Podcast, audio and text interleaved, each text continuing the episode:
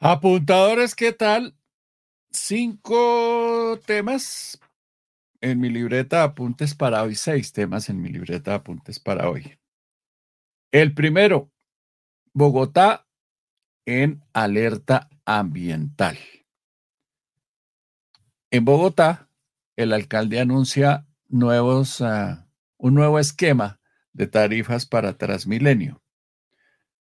La Corte Suprema de Justicia, tema número 3, inicia la votación para elegir a la próxima fiscal general.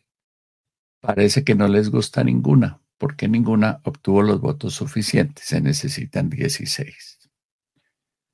El ministro de Minas y Energía insiste en que las tarifas de la energía no van a subir este año en Colombia, pero nadie le cree.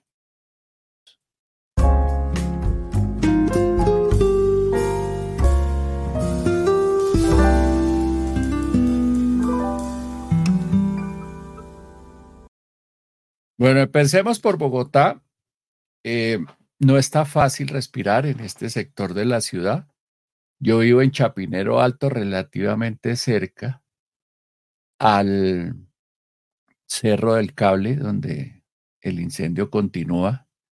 Y ese incendio particularmente genera una fumarola, una humareda impresionante, con un muy fuerte olor que después de un rato empieza uno a sentirlo en la garganta.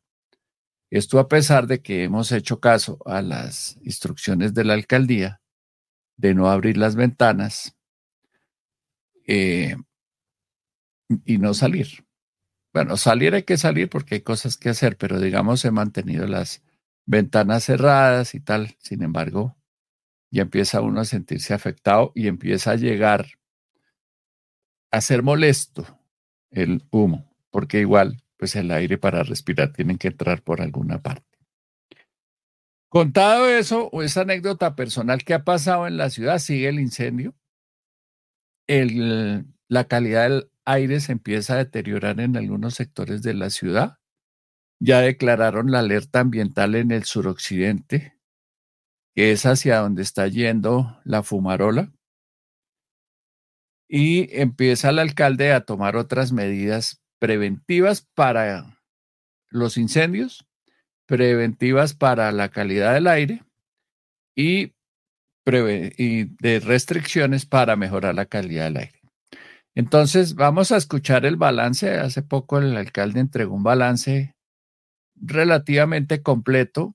También habló de las nuevas tarifas de Transmilenio. Entonces, empecemos por el tema de los incendios.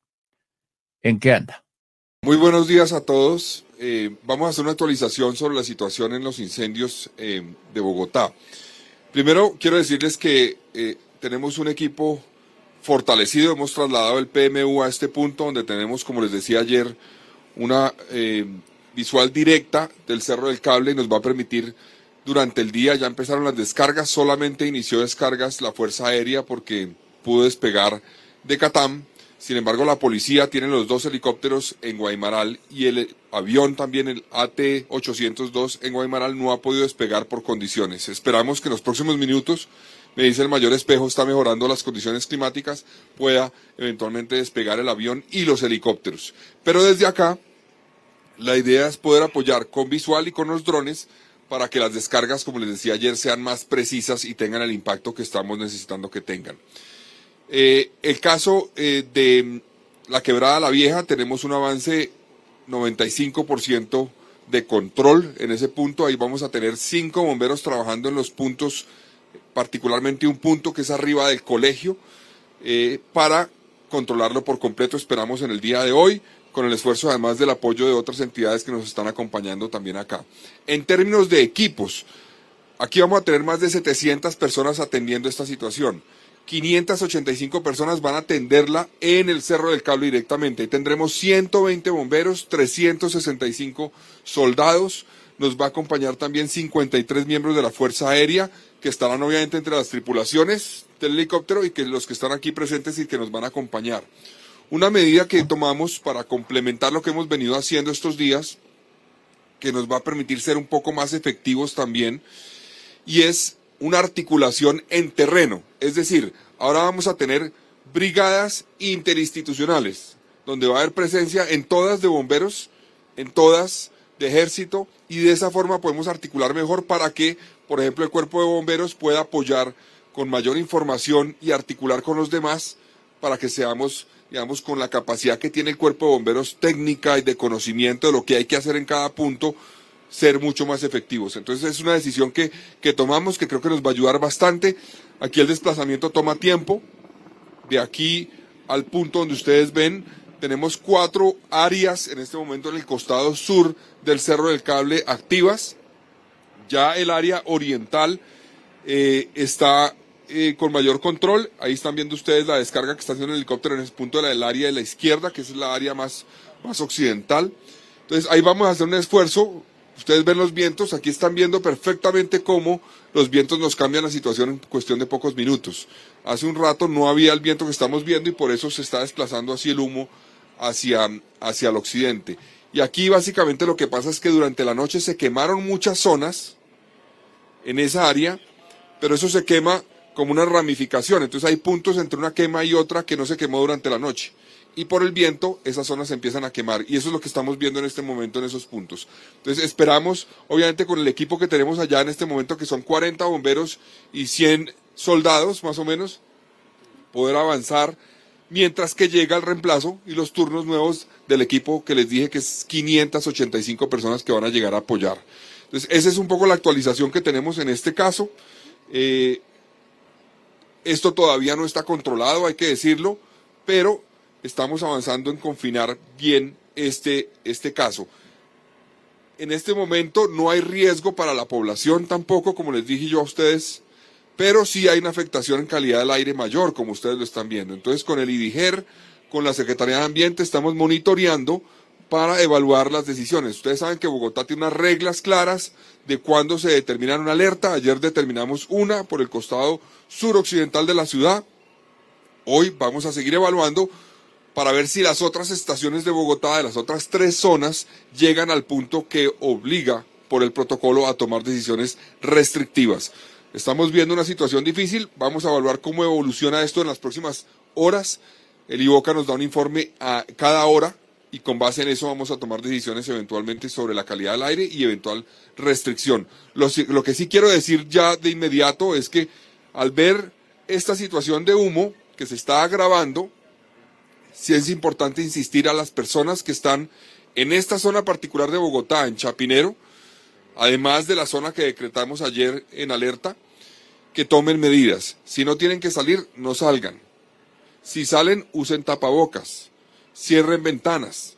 Es importante esta medida y particularmente la población que tiene condiciones de salud como enfermedades crónicas, las madres gestantes, es muy importante que tomen esas medidas. Tapabocas, no salgan si no tienen que salir y cierren ventanas. Es mejor que estén en esas condiciones. Si ya llegaron al trabajo, háganlo en el trabajo. Si están en su casa, háganlo en su casa. Entonces ese es un mensaje importante en este momento, mientras que vemos cómo evoluciona la situación de este incendio y particularmente el humo que está generando por esa quema que se está generando por lo que les explicaba hace unos minutos. Ese es un poco el resumen. Nos está acompañando en esta mañana el defensor del pueblo que vino a apoyarnos y obviamente a manifestarnos la necesidad de mantener el esfuerzo de proteger a la población y tener eso como eh, la meta principal del esfuerzo y también el coronel comandante de, la defensa civil eh, nos vino a acompañar y a dar un apoyo adicional, el coronel Nieto, que es muy importante para hacer una labor preventiva. Nos va a apoyar con vigías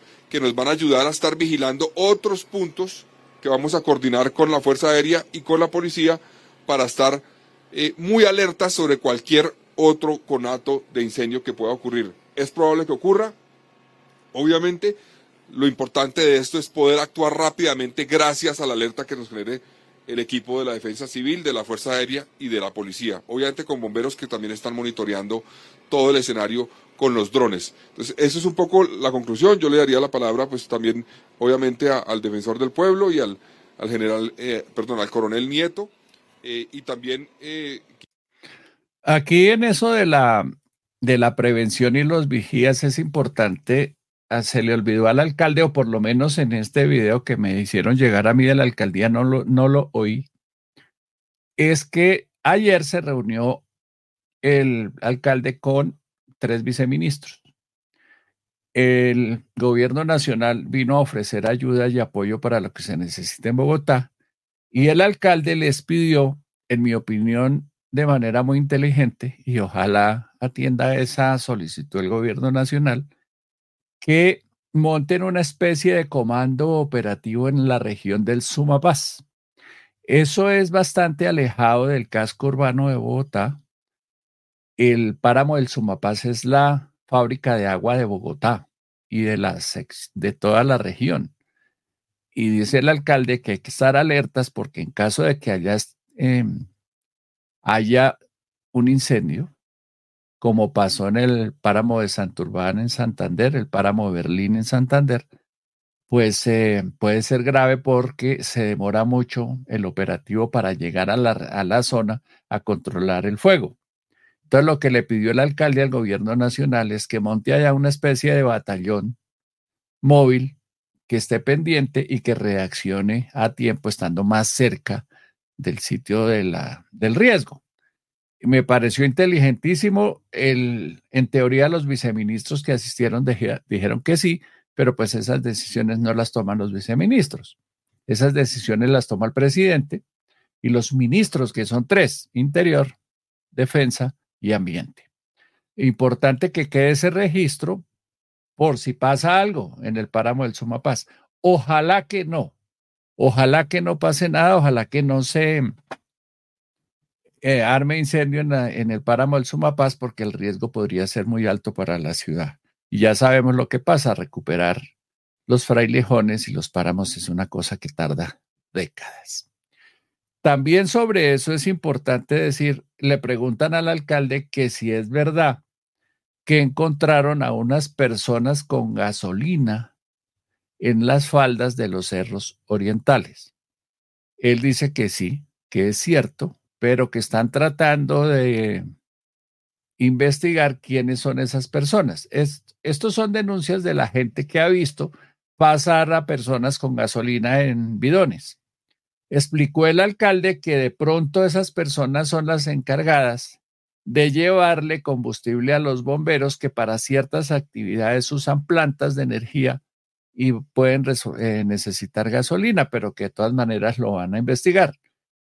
¿Por qué la preocupación? Porque la gente tiene la sensación, y el alcalde lo confirma cuando dice que el 90% o más de los incendios tiene como causas las personas que de manera intencional o involuntaria generan los incendios. Por eso el cierre de parques, por eso el cierre de senderos y por eso la prohibición de, por ejemplo, subir a Monserrate a pie.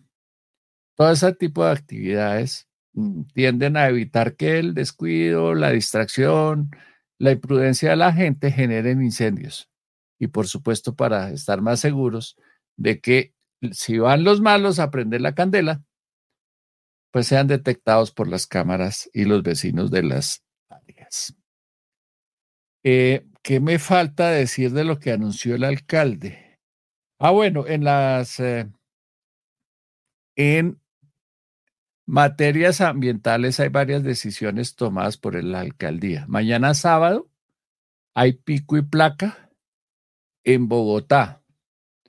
A ver, yo busco por aquí lo que dice el comunicado de la alcaldía. Dice que se declara la alerta zonal dentro de la región de Bosa y Kennedy, pero bueno, eso ya lo sabíamos.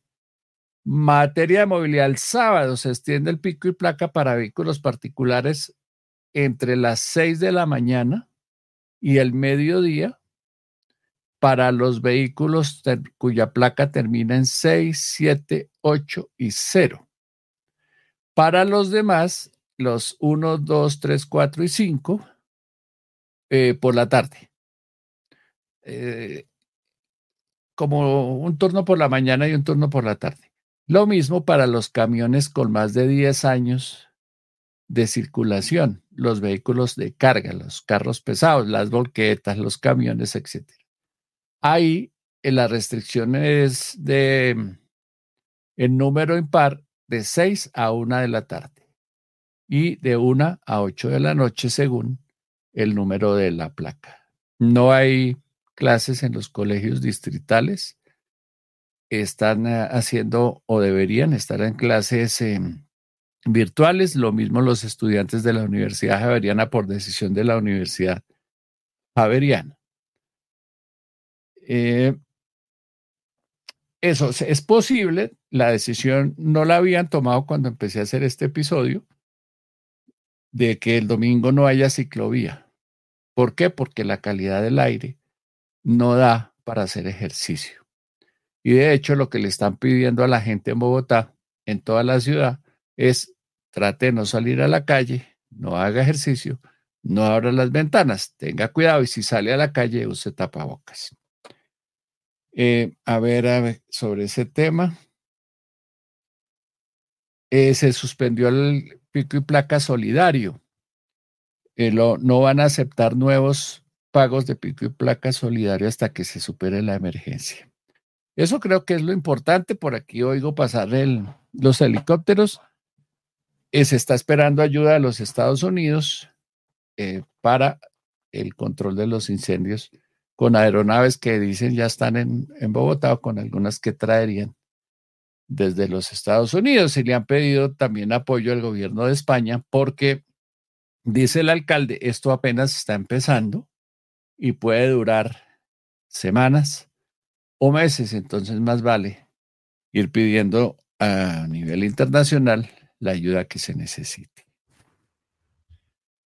Eh, bueno, Bogotá, sigamos con Bogotá el alcalde le preguntó a una periodista que qué pasaba con las tarifas del Transmilenio y hay noticias con las tarifas del Transmilenio. De tarifa.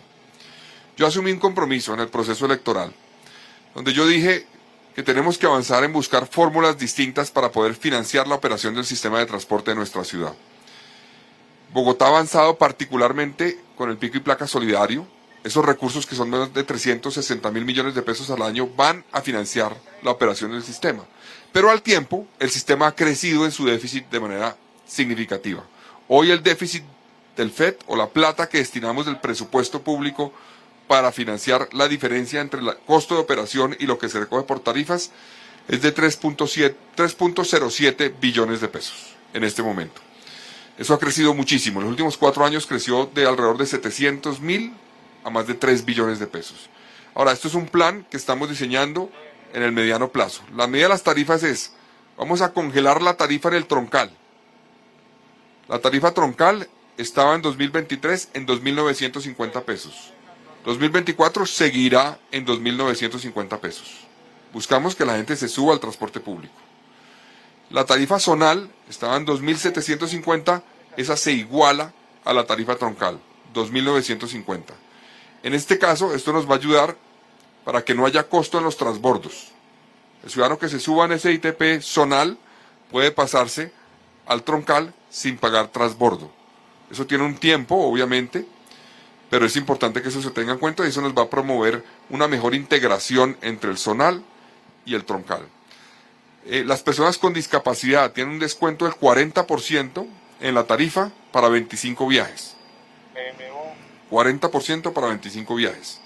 Personas mayores de 62 años y también CISBEN A y B tienen una tarifa en 2.500 pesos. Una tarifa diferenciada, 2.500 pesos. Eso se, se, va a igualar también para que en esas dos tarifas, troncal y zonal, para las personas CISBEN A y B y adultos mayores, puedan también montarse en el zonal y pasarse al troncal sin pagar transbordo. Aquí, Alejandra, estamos haciendo una apuesta de corresponsabilidad. Es decir, el gobierno va a hacer un esfuerzo. Pedimos que la ciudadanía haga un esfuerzo también, todos. El tema de los colados nos afecta muchísimo. Nos hace perder más de 600 mil millones de pesos al año.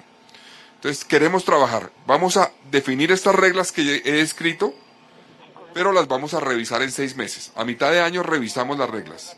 Si hemos logrado bajar de manera significativa colados y si hemos logrado que el gobierno nacional nos apoye como está contemplado en el presupuesto del 2024, que nos el gobierno de la alcaldesa Claudia López y el consejo anterior aprobaron un presupuesto que contempla la entrada de 800 mil millones de pesos para esa operación.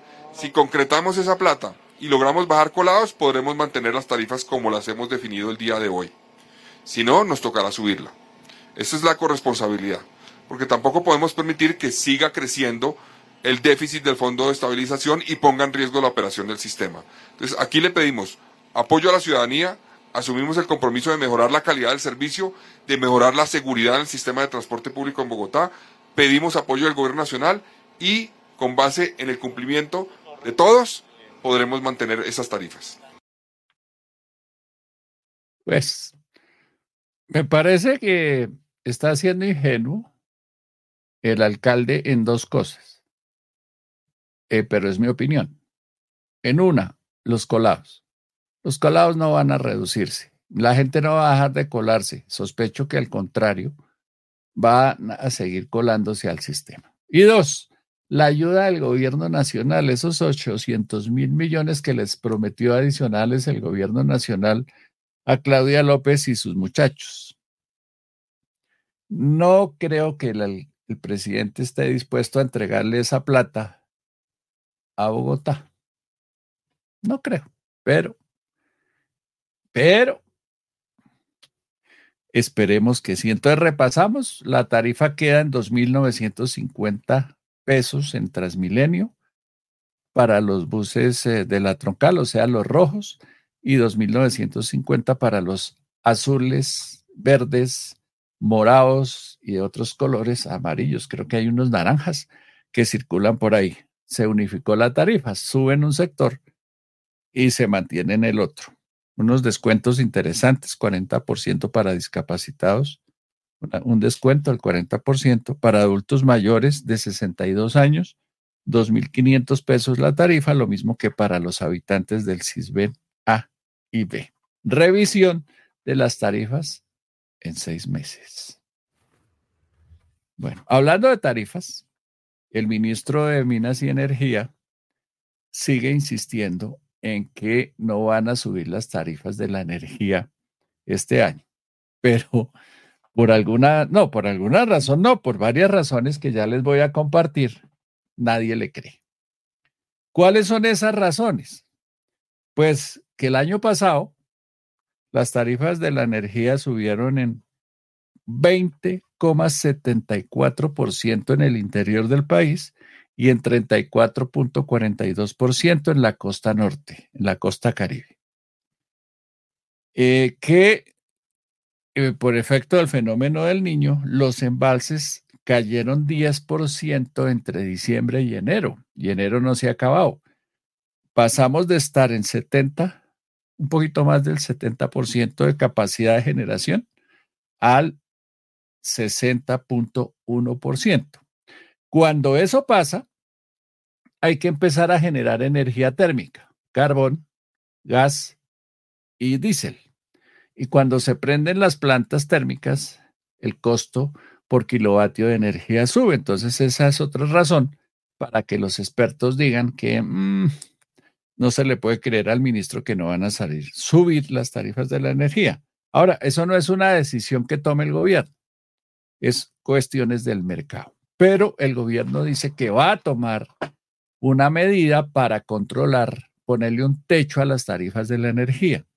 Lo que dicen los expertos es que ese techo significa un aumento automático del 30% en las tarifas actuales por kilovatio hora de energía.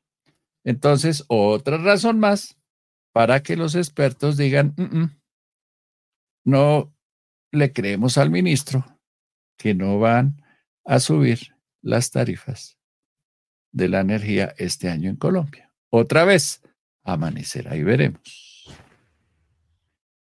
Bueno, la Corte Suprema de Justicia inició ayer la votación de la para la elección de la nueva fiscal general. Digo nueva en, femenino porque la terna está integrada toda por mujeres. Varias conclusiones se pueden sacar del primer día de votación. La primera, la terna es viable. Si ya empiezan a votar por los nombres, quiere decir que las tres personas eh, postuladas por el presidente están capacitadas para ser fiscal general de la nación. Otra cosa es si eso le gusta o no a los magistrados. Son 23 magistrados los encargados de votar. Uno sale elegido fiscal con 16 votos. Ayer, en el primer día de votación, nadie alcanzó los 16 votos. Eh, de hecho, que lo que mm, obtuvo más votación fue el voto en blanco, que logró 13 votos. Una de las candidatas, la doctora Amelia Pérez, logró nueve votos. La doctora Luz Adriana Camargo obtuvo cinco. Y la señora, la doctora Ángela María, Ángela Mara Buitrago, no obtuvo ningún voto. Como no se alcanzaron los 16 votos, de hecho, pareciera que ninguna de ellas le gusta la Corte como para lograr la votación, entonces se aplazó para la próxima sesión de la Corte Suprema de Justicia, que será el 8 de febrero. La Corte Suprema de Justicia sesiona cada 15 días en sala plena y en cada una de esas sesiones va a haber votación para fiscal. ¿Puede cambiar esa votación en los 15 días? Sí, puede pasar. Eh, pero la señal que vienen de la Corte, hablando con personas que saben eso, enteradas de eso, eh, parece que el acuerdo, lograr los 16 votos, va a ser más demorado de lo que uno cree. Puede tomarse uno o dos meses, puede llegar a marzo o abril. Y si llega abril, ahí hay un problema adicional. Es que cambian cinco de los 23 magistrados. Entonces, si llega la votación hasta abril, pueden cambiar las cosas. Eh, la Corte se está tomando su tiempo. Eh, los voceros me dicen que la Corte está actuando de manera independiente, que siente la presión, pero no cede a la presión. Y las señales son claras. No dice nada la Corte, pero manda señales. Y es ninguna de las candidatas nos convence del todo. Son aptas, están calificadas, sirven para el puesto, cumplen los requisitos. Pero así como para votar por ellas, pues no.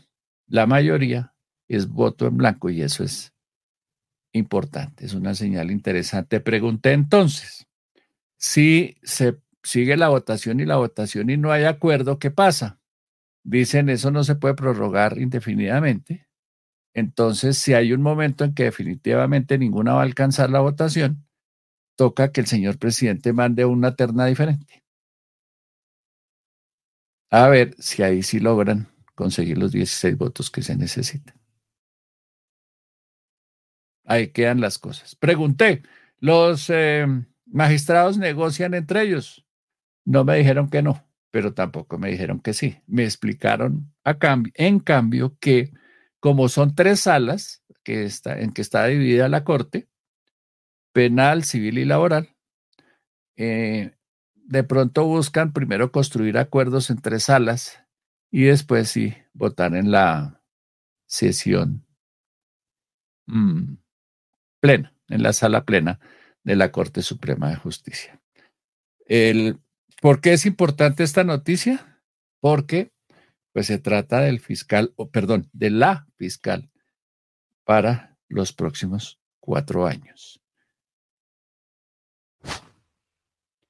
Ayer dicen que la noticia, tal y como la presentan, es que la doctora Cielo Rusín, que fue elegida superintendente de industria y comercio. En realidad no es elegida, es nombrada a dedo, que es que se presentaron 80 candidatos carreta. El gobierno destituyó al anterior que había ganado un concurso para nombrar a esta a dedo. Entonces, nada de concurso, ni convocatoria, ni nada de esas vainas. Aquí el gobierno nombró, el presidente nombró a su amiga Cielo Rusín, que superintendente de industria y comercio. ¿Eso es ilegal? No sé. No sé el detalle. Yo diría que no es, por lo menos no se ve bien. Que no nos echen cuentos de que es que ya fue elegida. No, ella no fue elegida, fue nombrada. ¿Es ilegal o no? No sé. El, el, por la mecánica, pero empiezo a escuchar dos preocupaciones entre la gente que tiene relación con la Superintendencia de Industria y Comercio, básicamente empresarios. es que eh, ella no cumple, parece, los requisitos, porque se necesita una experiencia en ese sector, en esa aplicación del derecho de 10 años, y ella no ha ejercido nunca en ese sector. Y dos, esa es una cosa más política que otra, que jurídica, es que creen que haber llevado a una persona como Cielo Rusinque podría prestarse para que haya persecución política algunas industrias. Yo no creo, ella es muy seria en eso, es bastante, puede que no tenga experiencia en eso, pero es buena jurista. Entonces ya veremos, pero sí hay mucha preocupación. Y a propósito de la Superintendencia de Industria y Comercio, que es donde regulan la competencia entre las empresas, hubo pronunciamiento de claro frente a una decisión que tomó la CRC respecto de la posición dominante de Claro y algunas restricciones que le impuso eh, por esa condición de mm, operador dominante. Más que restricciones, una, la obligación de dar un descuento a los operadores, a sus competidores que necesiten utilizar la red de Claro en regiones en donde ellos no tienen red propia y sí está claro. Eh, dice las el título que le ponen al documento de las medidas de la CRS frenan el avance de la conectividad en el país. Eh, hacen el análisis de que ellos son el mejor operador, el que más grande ha hecho porque ha invertido la plata y tal, critican a algún operador de la competencia, a dos operadores de la competencia, a Tigo y a Movistar, y el párrafo pertinente dice lo siguiente. Las medidas anunciadas por la CRC esta semana obligan a Claro y solo a Claro a suministrar su infraestructura a tarifas 53% menores. Este es un subsidio de Claro a sus competidores impuesto por esta regulación. La decisión, lejos de promover la competencia, reducirá las inversiones en el país. En consecuencia, los usuarios no experimentarán mayor calidad de servicio ni mejores precios, especialmente en las zonas rurales y poblacionales marginadas de la conectividad, dificultando alcanzar la meta del gobierno nacional de completar, de conectar el 85% del país al Internet de banda ancha. Con estas medidas se afecta la inversión que es necesaria para mejorar la conectividad del país en beneficio de los colombianos. Recordemos, yo les había contado en el episodio del lunes, tal vez, que, eh, claro, eh, había amenazado con que si le imponían alguna sanción o alguna restricción, alguna condición distinta a la libertad del mercado, eh, era posible que no invirtiera este año en Colombia 1.1 billones de pesos. Pues aquí está diciendo que seguramente esa inversión no se va a producir producto de esa obligación eh, que le impusieron a Claro frente a sus competidores. ¿De qué se trata eso? Es que hay, como hay redes, distintas redes de telefonía celular para que ustedes lo entiendan, cuando un operador no tiene red en algún sitio del país y los otros sí, él puede usar esa red, se puede subir a esa red, pero tiene que pagar como una especie de peaje o de lo llaman en el en los carros les dicen impuesto de rodamiento. Más o menos es lo mismo, como una tarifa por usar la red del competidor. Lo que dice es que mientras ellos le van a cobrar 100 pesos a Claro cuando utilicen las redes de los demás para llegar a llevarle internet y voz a sus clientes, a él le va a tocar hacerles un, descuento del 47%, eh, que pues no está no le gusta darlo, pero es una obligación. A eso es para que entiendan de qué se trata. Y la última noticia de hoy es de fútbol, mala para quienes somos hinchas del Liverpool y adoramos al, al señor Klopp, además, porque además de que sea un buen técnico para el Liverpool, que es un equipo que yo he seguido desde chiquito, eh, pues ahora está Lucho Díaz ahí y es uno de los consentidos de Klopp. Pues se va, se va el señor Klopp, dice que ya no tiene energía, que está mamado, que eso hacer lo mismo todos los años ya lo tiene aburrido, entonces que al finalizar la temporada se va. Eso es malo para el Liverpool y ojalá no lo sea para Lucho Díaz.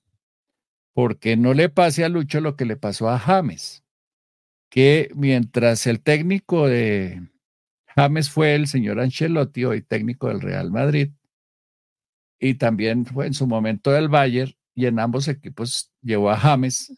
Le fue bien a James porque lo dejaba jugar, lo dejaba jugar a su estilo, lo consentía. Aquí hay mucha crítica de la prensa británica porque dicen que Lucho Díaz no rinde lo que debería rendir y que sin embargo Club lo pone de titular porque es como su hijo bobo, diríamos en Colombia. Pues ojalá, si cambian el técnico y Lucho Díaz sigue en el Liverpool, eh, no cambien las circunstancias y el técnico termine mandándolo a la banca. Esa vaina de los colombianos de necesitar padrino para todo es complicado. Deberían ser tan eficientes que no necesiten padrino, sino que por sí mismos se ganen la posición de titular. Pero bueno, eso es como parte de nuestra cultura, por una parte. Aquí para todos se necesita padrino, entonces supongo que eso lo llevamos en el ADN y así actuamos en donde quiera que estemos. Bueno. ¿Qué dice la audiencia? Antonio Carmona, excelente, señor alcalde, le está tocando duro, pero está la prueba de fuego. Sí, Galán no esperaba esa vaina. Nadie, pero lo, hacen, lo han hecho bien. Y, y ya que estamos en reconocimientos, muy bueno el trabajo de comunicaciones de la alcaldía súper eficiente, súper, súper eficiente. Tenemos un grupo para periodistas de Bogotá y toda la información está ahí a tiempo, bien presentada, bien hecha, bien editada. Muy buen trabajo. Felicitaciones a César Castro, el jefe de prensa de la alcaldía, a Paula y a todos, Alejandro, a todos los muchachos. Muy buen trabajo, muy buen trabajo y hasta altas horas. Anoche trabajaron hasta las 11 y yo ya a las cuatro y media, cinco de la mañana estaban otra vez frente al cañón. Bien. Es el trabajo, pero no siempre se hace bien. Y cuando se hace bien hay que decirles, muchachos, felicitaciones, lo están haciendo bien. Y muchas gracias, porque es que nos facilita la vida a los medios de comunicación. Y eso es importante. Claudia Pebe dice, la alcaldía debe desarrollar una intensa campaña de cultura ciudadana Así entre todos sacamos la ciudad adelante. A los colados, sanciones más fuertes que un simple comparendo que no pagan. Ángela Romero, sanciones fuertes a los colados. Javier Hermoso, sería bueno conocer el efecto financiero de esas decisiones sobre la tarifa de Transmilenio. Hay tantas tarifas diferenciales y colados que solo se compró algo de tiempo antes de que sea insostenible. Miriam Pira, muy buenos días. Ángela, sorprende que Ángela Buitrago no haya tenido un solo voto. No las conozco, no opino sobre eso. Em, chévere si nos comparte por qué le sorprende. Amanda Velázquez. Ay, ahí le pregunta Ángela, ¿por qué sorprende? Víctor C. Detención de un par de horas a los colados, dos horas que dejen de pedir plata. bueno, puede ser. Eh, sí, esa es una buena idea. Deberían dejar al colado ahí parqueado. Entonces el colado no puede ir a trabajar, lo sancionan en la empresa. El colado no puede ir a estudiar, puede perder el semestre. El colado no podría ser una buena idea. Aplicarle sanciones a través de terceros. Y el jefe en las empresas, al tipo no vino, le descuento el día. Eso les duele. Eso les duele. Eh, podría ser una idea. José Luis dice, el cambio de la alcaldía se hace cada vez más notorio. Sí, la verdad sí. Este alcalde primero no pelea, no compra peleas. Evidentemente ayer, cuando le mandaron las viceministras, era una busca de pelea por parte del gobierno nacional y se llevaron un chispero. Y sí van a tener que poner un batallón de alta montaña y un comando operativo en el Sumapaz y ojalá lo hagan, porque si no la culpa va a ser de ellos. El alcalde se lo pidió antes de que pasara cualquier cosa. Hay que dejar esa constancia. Juan David Castro, ¿será demostrada la derecha piromaníaca, piromanía por los medios de comunicación? Pues yo no sé a qué perjudique No tendría claro, Juan David, a quién podría perjudicar incendiar los cerros políticamente o a quién políticamente le podría interesar incendiar los cerros. Eh, sobre todo, más que Bogotá, es, por ejemplo, los parques nacionales. Esta mañana hay un parque, yo no lo conozco, hay un parque nacional que se llama Caparros o algo así. Y está incendiado. Lleva tres días incendiado. Ese parque no es el problema de los alcaldes, es del gobierno nacional. Y ahí, Juan David, lo que se demuestra es que si hubo una, por lo menos, una falta de coordinación en el gobierno nacional, porque el IDEAM, y eso lo reconoce públicamente el presidente, eh, hizo bien los análisis y los diagnósticos de lo que podría pasar con el fenómeno del niño. Dice el presidente, y no hay por qué no creerle, que el gobierno nacional le advirtió a los alcaldes, a los gobernadores, tanto los entrantes como los salientes, de lo que les esperaba. Listo. Para ciudades grandes, uno diría, vale el reclamo o vale reclamarles si tenían la información que les dio el, IDE, el IDEAM y el gobierno nacional preguntarles si tomaron las medidas necesarias a pesar de que son alcaldes nuevos. Entonces diría uno, una, debió haber un avance de los alcaldes que salieron y una continuidad en los que llegaron en las grandes ciudades. Pero pregunto, en Nemocón no hay bomberos. En Aquitania, Boyacá, no hay bomberos. En los parques nacionales no hay bomberos. ¿De quién es esa responsabilidad? Difícil decir que sea de los alcaldes. En los parques nacionales sobre todo. Mm, difícil entender también por qué si sabían que eso iba a pasar, como dice el señor presidente, y como dice el IDEAN, ¿por qué recortaron el presupuesto? ¿Para qué? Para los bomberos, para el mantenimiento de los helicópteros, los aviones de fumigación que se utilizan para apagar incendios, que son financiados por la Presidencia de la República y el fondo, hay un fondo para eso.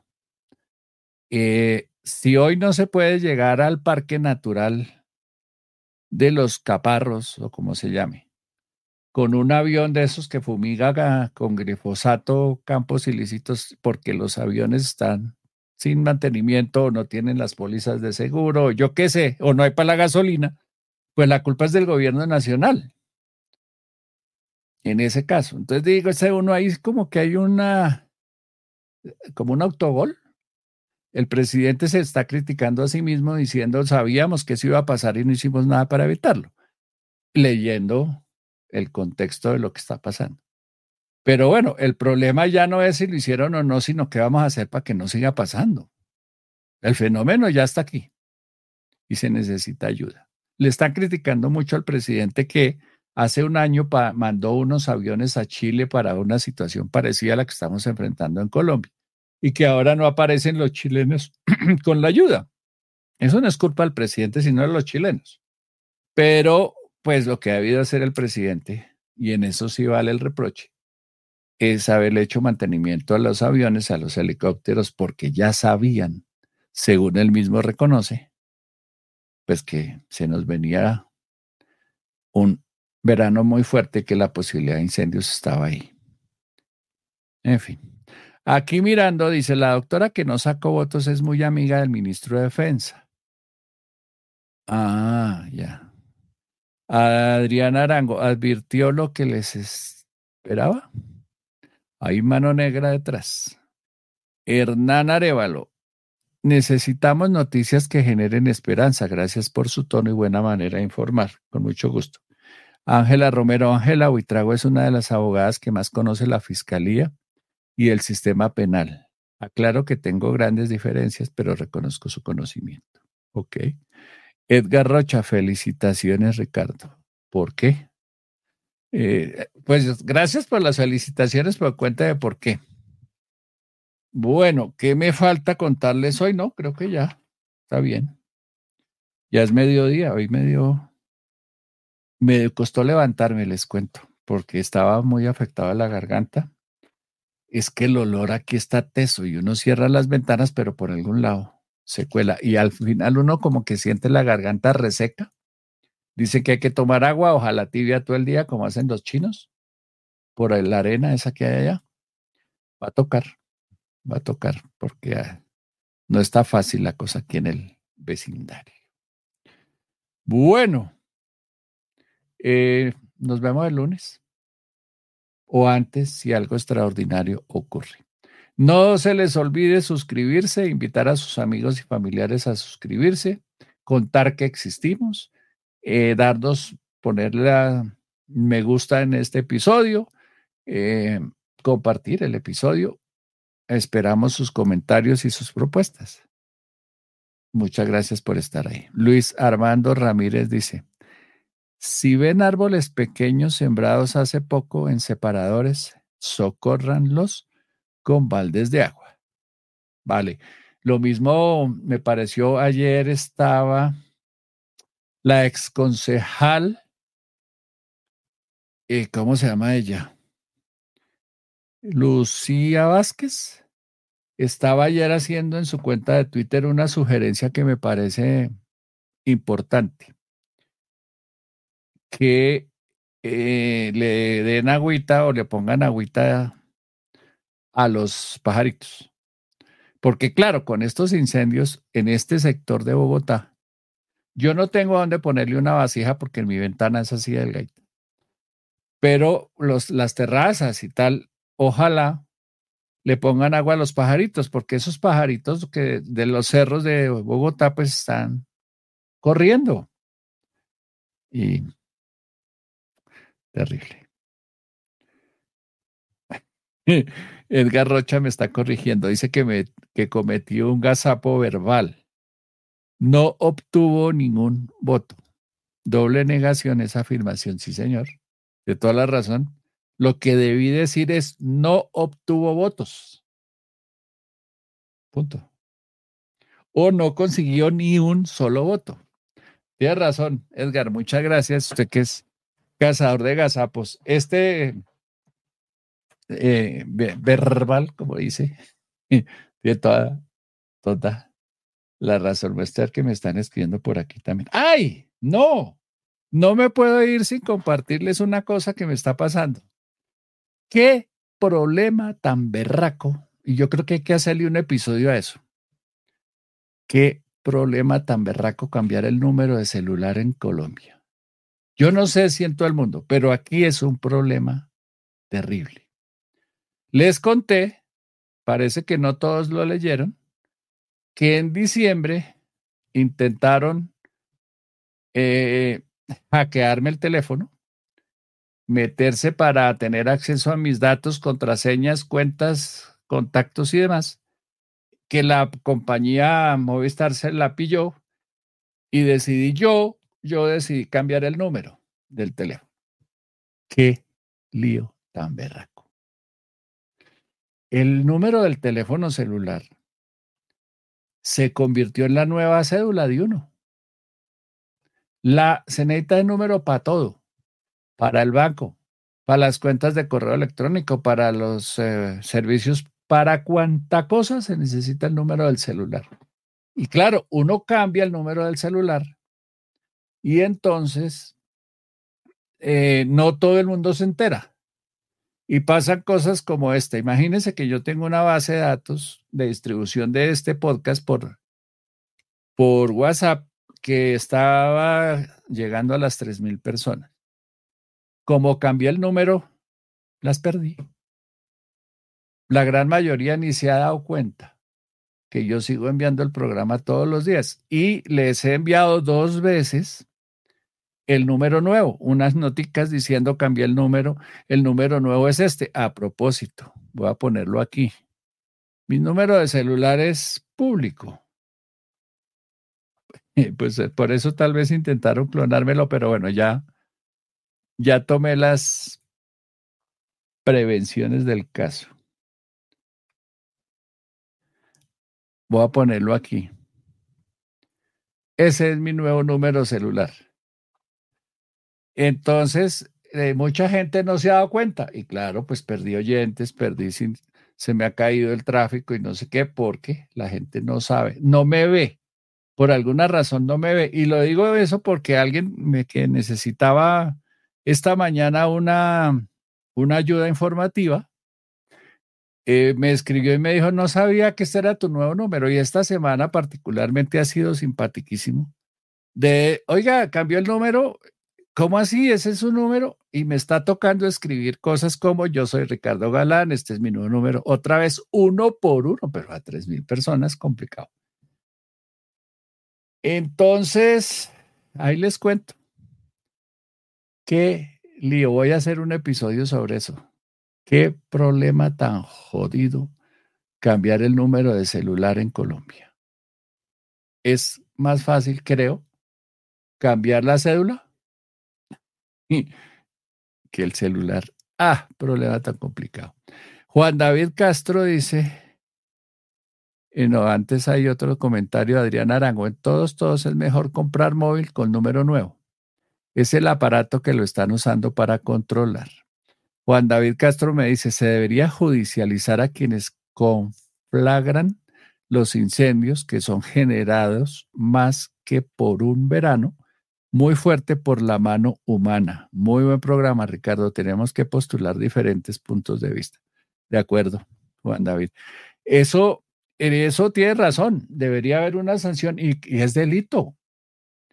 Ayer en Bucaramanga, en Santander, detuvieron a una habitante de calle, dos tal vez, venezolanos que estaban, que causaron el incendio del parque del Nevado porque estaban quemando cable que se habían robado de las redes de servicios de telecomunicaciones para vender el cobre.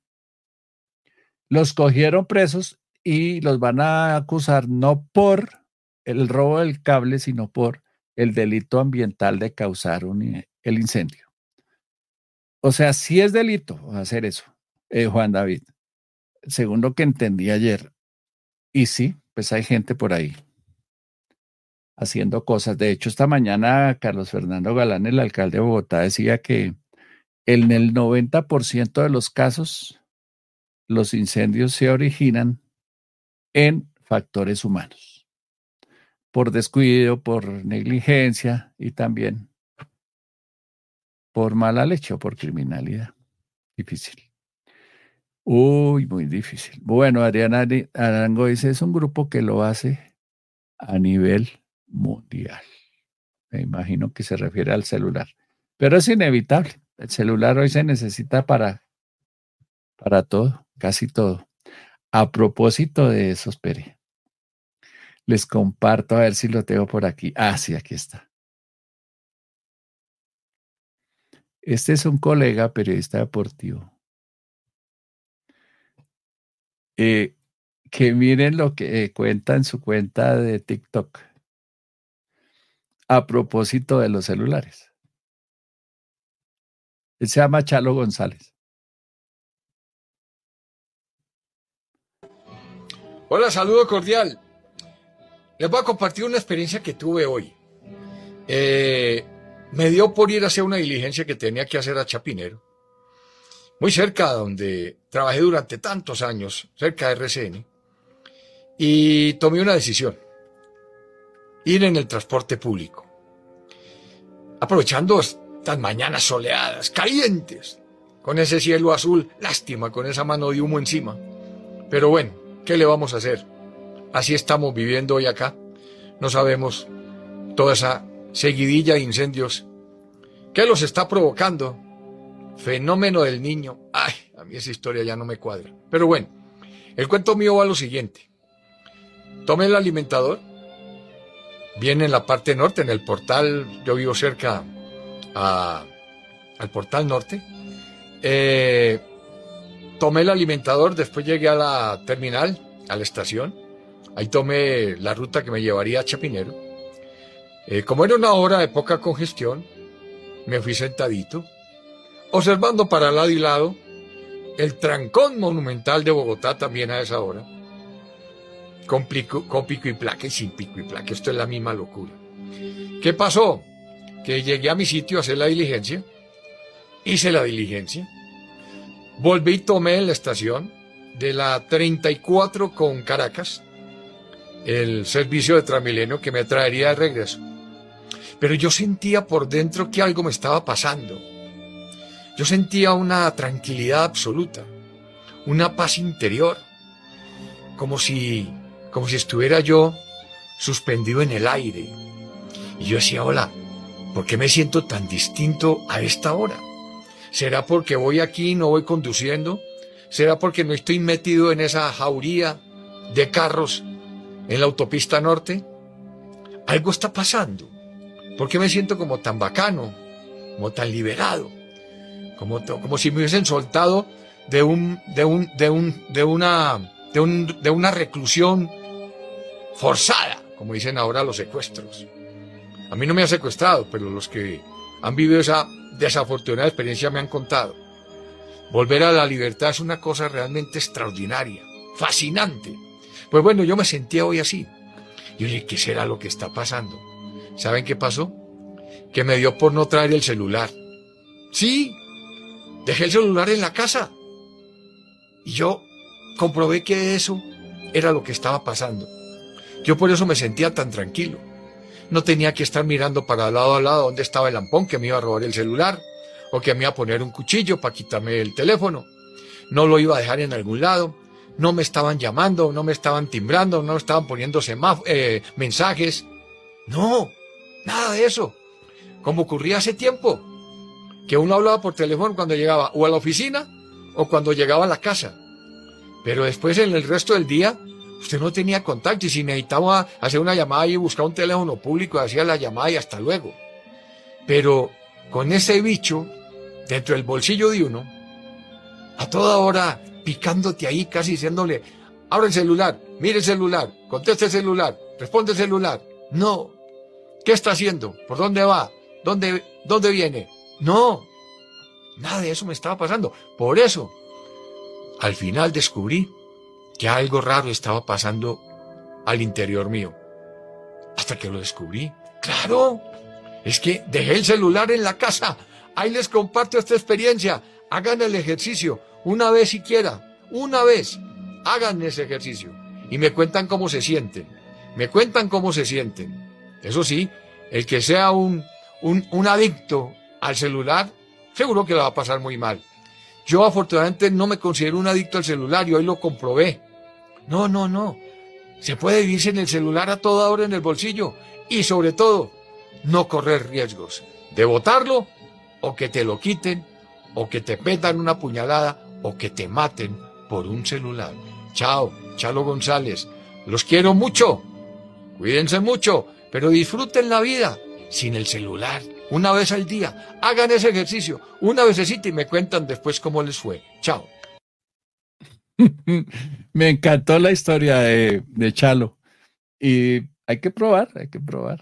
Hacer algo sin el celular. Es que se puede vivir sin el celular. La humanidad ha vivido más tiempo sin celular, con que con celular. Lo que pasa es que para oficios como el mío, por ejemplo, sí es una herramienta indispensable, porque pues los periodistas necesitamos estar conectados y tener a la mano herramientas para la grabación, en fin.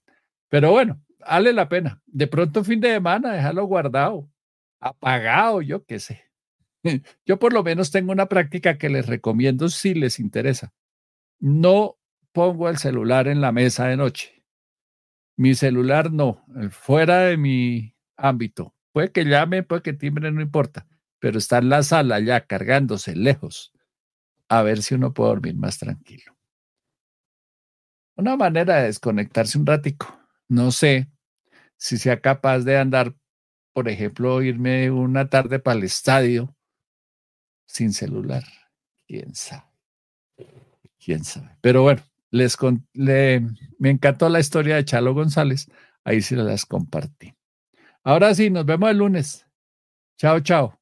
Que tengan un resto de viernes muy feliz, un buen fin de semana. Los bogotanos aspiramos a que los incendios se apaguen y que el fin, la próxima semana sea un poquito más tranquila y con un aire más limpio. Nos vemos. No se les olvide. Suscríbanse, dar me gusta, comentar, proponer temas. Chao, chao.